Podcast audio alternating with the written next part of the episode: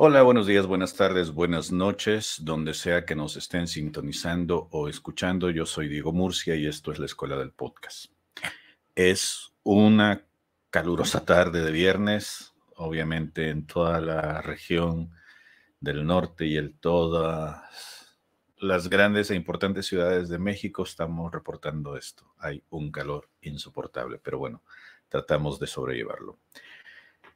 ¿Qué tal? ¿Cómo les va? Hoy quiero hablar acerca de una cosa que a veces me suele suceder. Por mucho que uno tenga experiencia haciendo esto por tanto tiempo, a veces suceden estas cosas. A veces son cuestiones técnicas, a veces son cuestiones simplemente de la cabeza. Se te va la onda y aun cuando estés repitiendo esto millones de veces, por alguna razón se te olvida apretar el botón de grabar, se te olvida llevar las baterías, se te olvida llevar el cable que ibas a necesitar.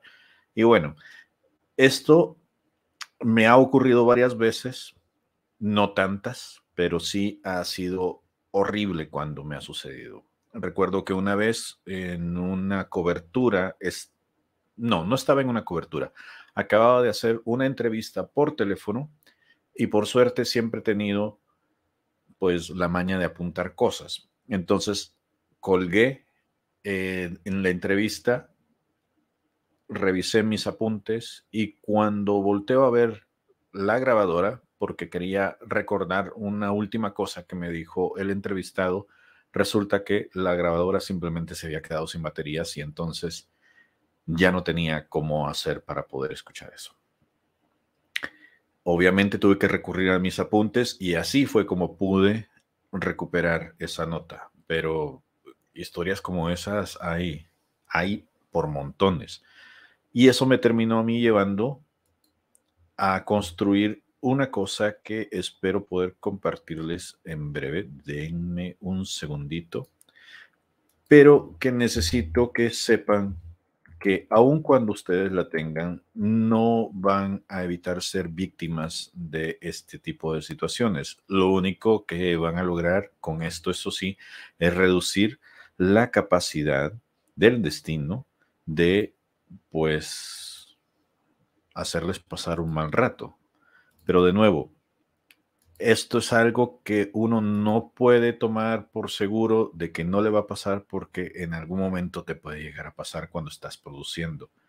Y eso es algo que es inevitable, es parte del trabajo. Y tan parte del trabajo es que, bueno, al menos yo tengo tres cajas. Voy a intentar mostrárselas acá en breve. Esta caja está llena de cables Esta otra caja un poco más pequeña porque tiene cajitas más pequeñas, está llena también de cables y otros accesorios. Y luego tengo una caja azul gigantesca donde guardo no solo cables, sino cosas más grandes que hay que andar cargando. A estas cajas yo le llamo mis cajas de improvistos, porque siempre sucede algo. Un cable se arruinó en el camino, no había baterías, no había un micrófono que funcionaba, en fin. Suelen suceder estas cosas y por eso hay que estar preparado ante ello. Y precisamente por eso yo he creado una especie de lista que necesito tener a la mano casi siempre para poder, ¿cómo decir?, sortear este tipo de situaciones. Les voy a compartir en la pantalla, eh, creo que ya la están viendo, esta lista, que básicamente trata de hacer un recordatorio de cosas que yo necesito tener a la mano para cuando esté produciendo o esté haciendo entrevistas. No lo vamos a repasar todo porque esto va a ser muchísimo material, pero así como se creó esta lista, también es importante tener cuando sos productor de un podcast una lista de cosas que por rutina soles hacer y que a veces decidís, porque no están escritas, hacer en un orden distinto. Y a medida que va pasando el tiempo, te sentís tan confiado de hacer este tipo de cosas que al final terminas cometiendo algún tipo de error. Por ejemplo, no ven el set en el que yo estoy, pero yo tengo una cámara aquí enfrente, tengo otra cámara acá que me hace verme, porque con la cámara que tengo enfrente no puedo verme, pero al menos sé que si la imagen está aquí, me estoy viendo. Pero del otro lado también tengo un mixer pequeño que me permite escucharme. Aquí puedo modificar el volumen de los audífonos, el volumen de los micrófonos para saber si me estoy escuchando o no. También hay una luz que me indica que esto está grabando. Y luego en el software que tengo aquí enfrente, esto también me está indicando que el sonido está pasando a través del mixer hacia la computadora y de la computadora hacia el software para poder hacer esta transmisión en vivo. Obviamente que a medida que vamos haciendo de esto una rutina, poco a poco las cosas que uno debería tener en la cabeza como, como un robotito, ¿no? Para poder ir repitiendo, a veces no están en ese orden porque te sentís cómodo, sentís que ya lo dominas, que no se te va a olvidar, pero nunca es mala idea dejar una notita ahí enfrente que diga qué pasos tienes que hacer para poder recordarlos después y que no se te olvide. Como por ejemplo, darle al botón rojo para poder grabar cualquiera de estas cosas que tengo aquí enfrente. Una de las primeras cosas que yo aprendí a tener y que a veces no lo hago, lo confieso, pero que siempre es una buena idea, es que cuando vas a hacer una entrevista no solo confíes en el audio que estás generando a través de estos aparatos que te he comentado. También es buena idea tener de repente, voy a pasar por acá, esto, una grabadora X que puedas poner al centro de la mesa y que te permita grabar los sonidos como estén. ¿Por qué?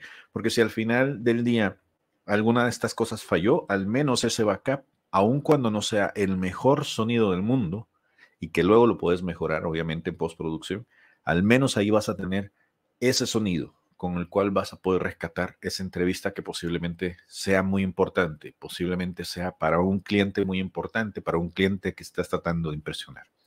Entonces eso es una de las cosas que yo recomiendo.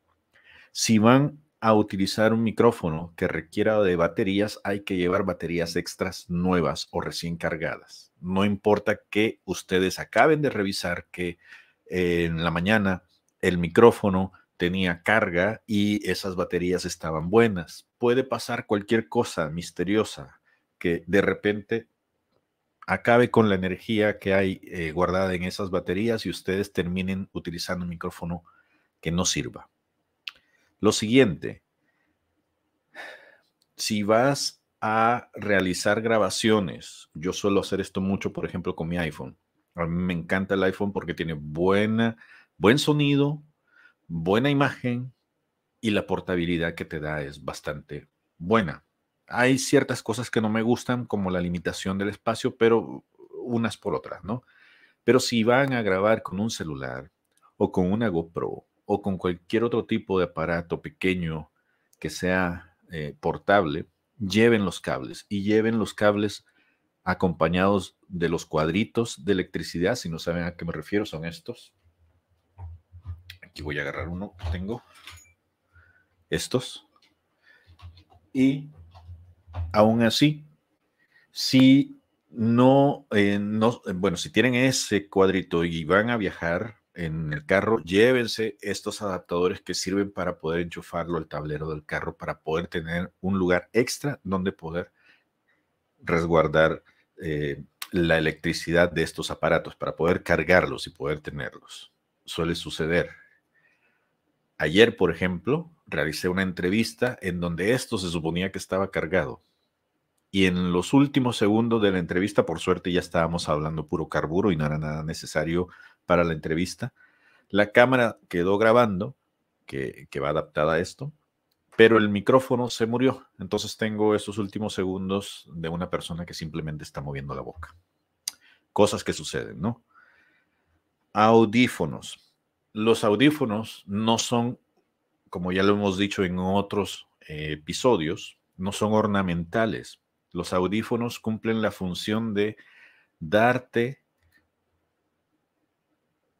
una señal audible o visual de alguna forma de que esto que está aquí enfrente de mí, frente a mi boca, está grabando.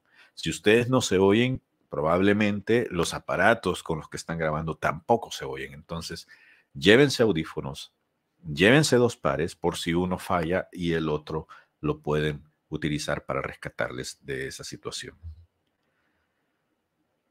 Esto parece bobo, pero es cierto. Muchos prefieren hacer eh, malabares a medida que van entrevistando a la gente. Dicen, ya sé del tema, ya sé qué es lo que le quiero preguntar, pero no voy a hacer un guion de entrevista, no voy a tener esas eh, preguntas guardadas ahí en una, en una libreta de notas. Yo creo que eso es algo que es para amateurs y deberían tenerlas siempre ahí.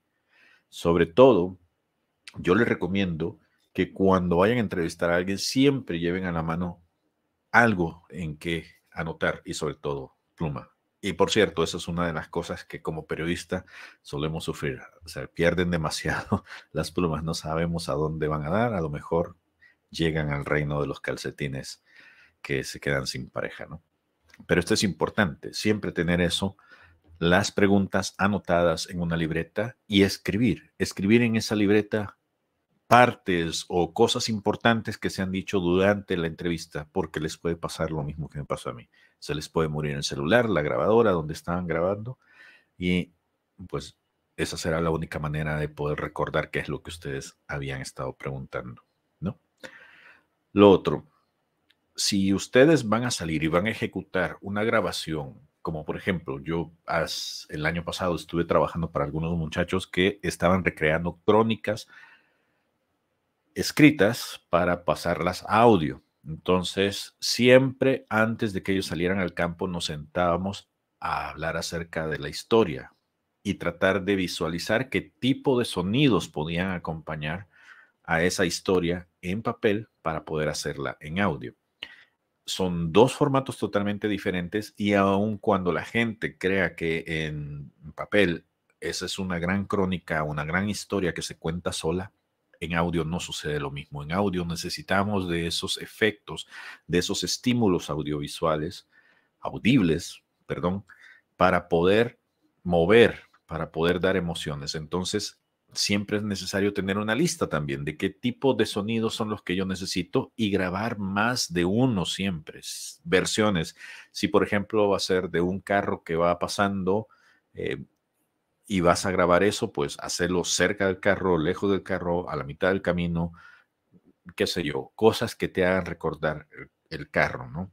Porque es en audio y no lo vas a poder ver, pero esos sonidos te dan la ambientación necesaria. Bueno, hasta aquí voy a llegar con eso, porque yo creo que es necesario tener este tipo de backups para poder desarrollar tu trabajo como productor me gustaría pasar a una última cosa y es que en el mundo del podcasting están sucediendo cosas interesantes. Yo hace un par de días, semanas ya, hablaba en este mismo programa con Félix y le preguntaba si él pensaba que esto de el podcasting estaba llegando a un momento donde la burbuja por fin iba a explotar y ya todo se iba a calmar. Eh, sigo pensando de que hay algo que está sucediendo ahí de lo cual no nos estamos dando cuenta. En una de las últimas pláticas que yo tuve con Félix, él me decía que a lo mejor esto va a terminar en que va a haber dos bandos. Un bando es aquel de las personas que tienen poder adquisitivo, que están trabajando para algún tipo de medio de comunicación grande y ellos son los que se van a quedar con la producción del podcast. Y por el otro lado están aquellos empecinados como nosotros en la Escuela del Podcast, que de alguna manera, de forma independiente, seguimos haciendo esto que nos gusta, que nos encanta y que es una necesidad. Pero en ninguno de los dos lados se ve como muy claro cuál es la fórmula concreta de poder hacer dinero de esto. Obviamente, estoy hablando desde el punto de vista de la producción de contenidos y sacar esto al Facebook, al YouTube o al Spotify o a donde sea que ustedes lo estén colgando, a menos que hagan algo como lo que yo hago, que es prestar estos servicios y pues rentar mi tiempo para poder producir para otras personas. Fuera de eso, no sé, parece que la burbuja está dando saltos hacia un camino que no sabemos. Y una muestra de ello es que uno de los micrófonos que inició básicamente a mucha gente en este camino del podcast. Eh, se llama Blue Yeti. Es un micrófono a veces horroroso, a veces bonito, depende, que eh, tiene una forma redonda.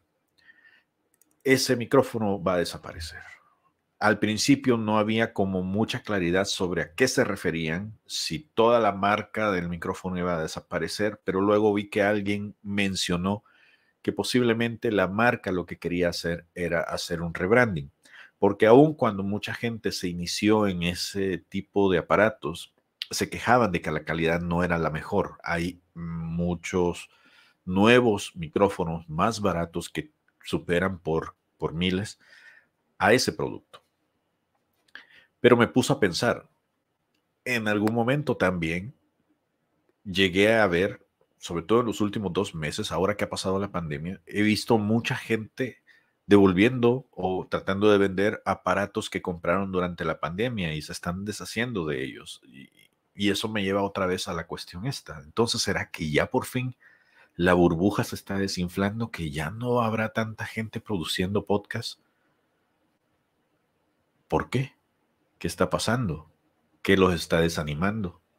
O sea, entraron a esto nada más por, por, dinero y no por pasión. No lo sé. Lo que sí me queda claro es que la mayoría de gente que lo sigue haciendo, que lo venía haciendo y que se enamoró de esto, pues lo estará haciendo por pasión y no necesariamente porque va a sacar dinero de esto. No sé, sinceramente, si en algún momento esto sea retribuible. Digo, sería genial, por ejemplo, que la mayoría de gente que sube millones y millones de contenidos a YouTube recibiera algún tipo de bonificación por hacer eso. Porque básicamente somos un ejército sosteniendo a esas plataformas. Un ejército que obviamente no somos populares porque no tenemos los, millones de vistas, no somos los influencers del 1 o el 5 o el 3%, no sé cuánto es esa gente, que saca millones de dólares en esto. Y, cada vez estamos más y más invadidos por anuncios publicitarios en esos contenidos donde nosotros no recibimos ni un 5, a menos que alcancemos cierta cantidad de vistas, lo cual a veces suele ser muy difícil porque requiere de muchos, muchos, muchísimos años de trabajo a menos que tengas suerte y una de esas, pues, un video tuyo se convierte en, vida, en viral, pero luego eso te eleva otra vez la marca para que el siguiente video también se convierta en vida, viral, perdón. Pero ¿cuáles son las posibilidades claras, precisas de que un video viral se vuelva viral después de ese primer gran golpe? En realidad es muy difícil. Más si ustedes tienen un humilde podcast como es este de la escuela del podcast, que con mucho amor lo queremos, ¿no? Y lo hacemos. Pero bueno, esas son cosas con las que a veces me acuesto y trato de pensar que para bien en algún momento esto cambiará. Ya esto es todo lo que tengo para ustedes. Dentro de un par de semanas me voy de vacaciones. Eso significa que otra vez irregularmente voy a estar acá. Eh, voy a dejar unas grabaciones en donde aparecemos Félix y yo hablando sobre este tipo de temas. Pero quiero aprovechar para que en estas vacaciones, pues me ayuden con esto. Estoy dando a conocer este libro que habla sobre Ciudad Juárez. Son historias de todo un poco, si les gusta lo paranormal, si les gusta un poco de la historia o si les gusta leer periodismo del bueno, pues no es por nada, pero este libro es uno de esos productos que a mí me encantaría haber leído cuando era joven y ahora que estoy viejo también. Les invito a que lo busquen. Está en Amazon, está en digital y está en físico si ahí lo quieren conseguir. Dice Miguel, es como hemos hablado de la escritura, necesita uno suerte, a veces ni siquiera un buen producto. Pues sí, es cierto. ¿Cuánta gente conocido yo que ha tenido un chin de suerte y que son sus productos realmente son una basura, pero han tenido mucha suerte y son a los que les va bien. Pero bueno, es el mundo en el que vivimos. Ya no me queda más, ya no quiero quejarme, voy a seguir trabajando, voy a seguir haciendo otras cosas porque Pues sí. En fin, eh, suerte, me voy para Cancún. Vamos a estar sufriendo por allá con los calores, pero con un vasito de coco. Voy a pensar mucho en ustedes. Anyway, visiten la escuela del podcast, vayan y métanse al canal, síganos y pues nada, mucha suerte. Nos vemos a la próxima. ¿Dónde estábamos por acá?